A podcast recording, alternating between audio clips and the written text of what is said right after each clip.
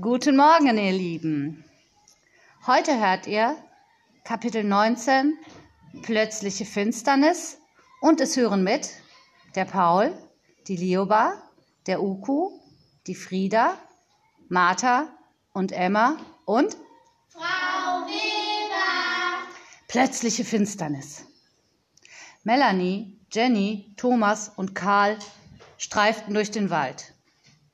Überall an den Wegrändern und im angrenzenden Unterholz suchten sie nach Abfall. Tiziana hatte zu ihnen aufgeschlossen und trottete hinterher. Thomas und Karl hatten jeder einen blauen Müllsack in der Hand. Na, habt ihr schon was gefunden? fragte Tiziana. Nicht ein einziges kleines Fitzelchen Müll, antwortete Jenny.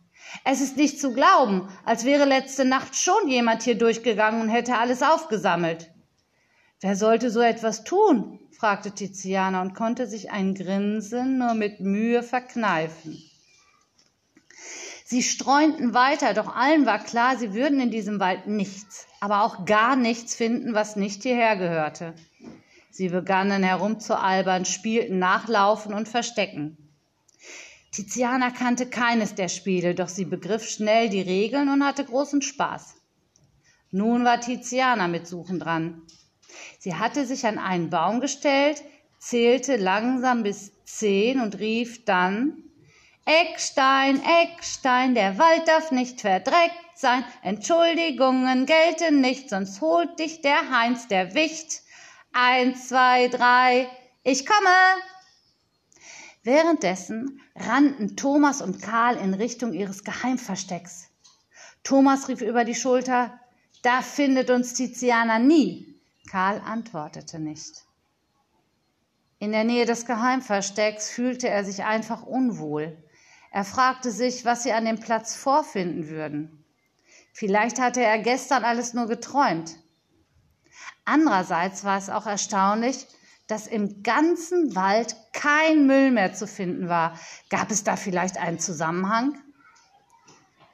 Sie hatten den Geheimplatz erreicht. Thomas blieb mit offenem Mund stehen. Tatsächlich. Nichts mehr da. So eine Schweinerei, sagte er. Hier war aber jemand sehr gründlich.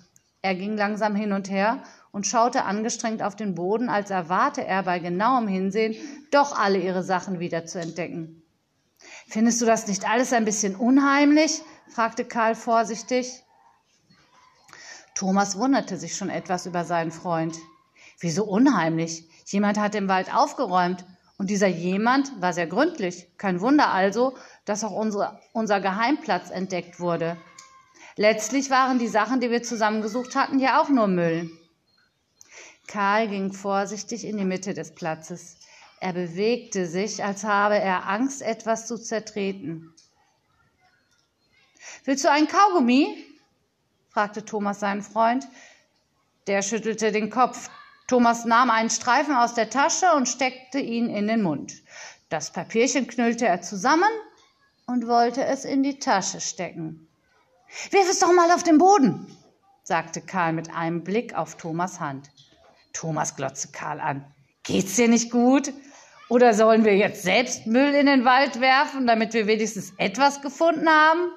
Quatsch, wirf es einfach auf den Boden. Du kannst es ja wieder aufheben. Karl schluckte. Wenn es noch da ist. Wie? Wenn es noch da ist? Was redest du da für komische Sachen? Ist was nicht in Ordnung mit dir? Thomas war besorgt. Karl hatte seit gestern einen roten Kopf vielleicht Fieber und dann dieser Gestank. Karl zuckte mit den Schultern. Thomas schaute das Staniolpapierchen an und warf es kurz entschlossen auf den Boden. Dabei schaute er Karl an. Der verfolgte den kurzen Flug des Papierchens. Mit offenem Mund, ohne einen Ton hervorzubringen, zeigte er auf den Boden. Thomas folgte seinem Blick und augenblicklich wurde es in seinem Körper glühend heiß. Das Papierchen war weg. Das konnte doch nicht sein. Du hast das gewusst?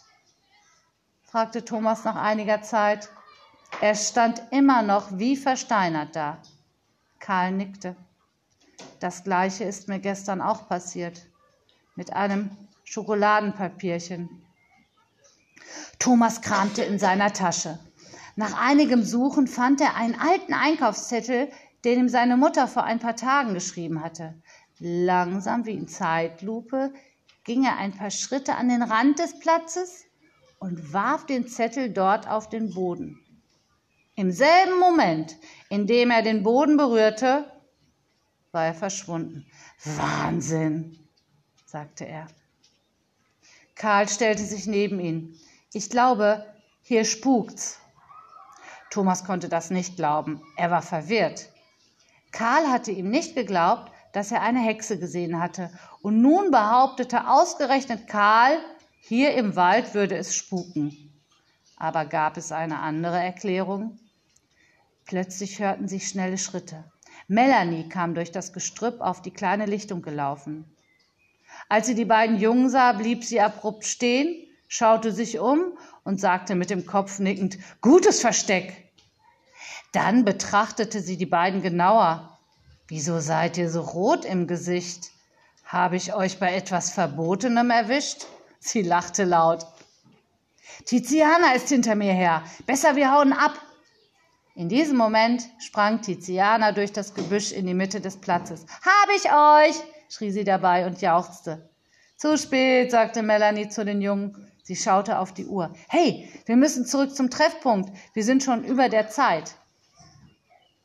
Herr Heiligenfeld, die anderen Kinder und Herr Winterhuber waren schon da. Na, auch nichts gefunden? fragte Herr Heiligenfeld, aber er konnte an den leeren Tüten die Antwort ablesen. Alle redeten durcheinander und hatten Überlegungen angestellt, warum im ganzen Wald kein Müll zu finden war. Einige meinten, es wäre ihnen eine andere Klasse zuvorgekommen und würde statt ihrer morgen in der Zeitung stehen. Das allerdings schloss Herr Winterhuber sofort aus. Vielleicht hatte auch die Müllabfuhr schon hier aufgeräumt. Oder es waren der Heinz und seine Männer, scherzte Herr Heiligenfeld und lachte Tiziana an.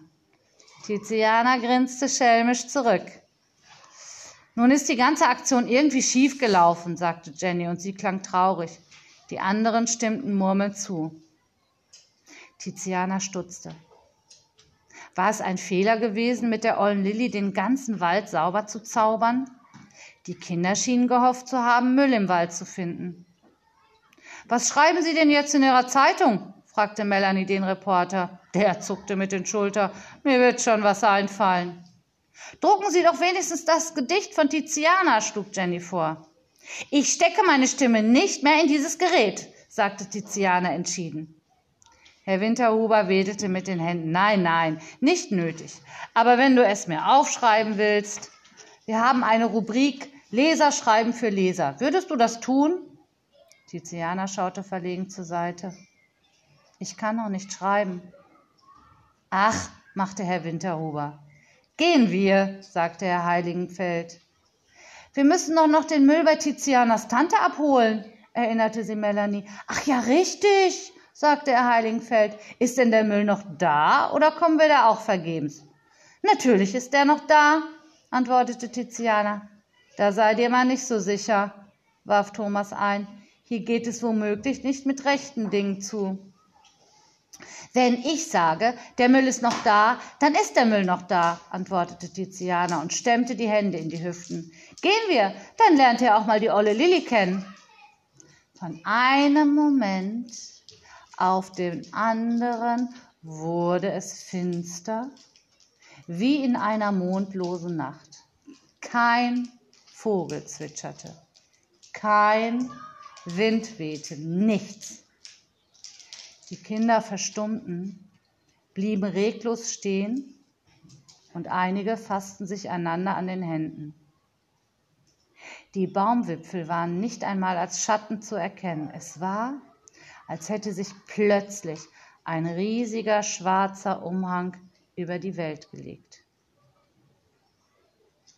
So plötzlich, wie die Dunkelheit gekommen war, verschwand sie auch wieder. Alle begannen aufgeregt und wild durcheinander zu reden. War das eine Sonnenfinsternis gewesen? Hatte eine gigantische schwarze Wolke oder eher ein Raumschiff den Himmel verdunkelt? War die Erde von einem Asteroiden aus der Bahn geworfen oder von Außerirdischen in den unendlichen Weltraum entführt worden? Alle hatten Ideen, aber natürlich keine Antworten. Herr Heiligenfeld verschaffte sich Gehör, beruhigte die Kinder ein bisschen und sie machten sich auf den Weg. Doch alle fragten sich weiterhin, was der Grund für dieses seltsame Naturschauspiel gewesen sein konnte.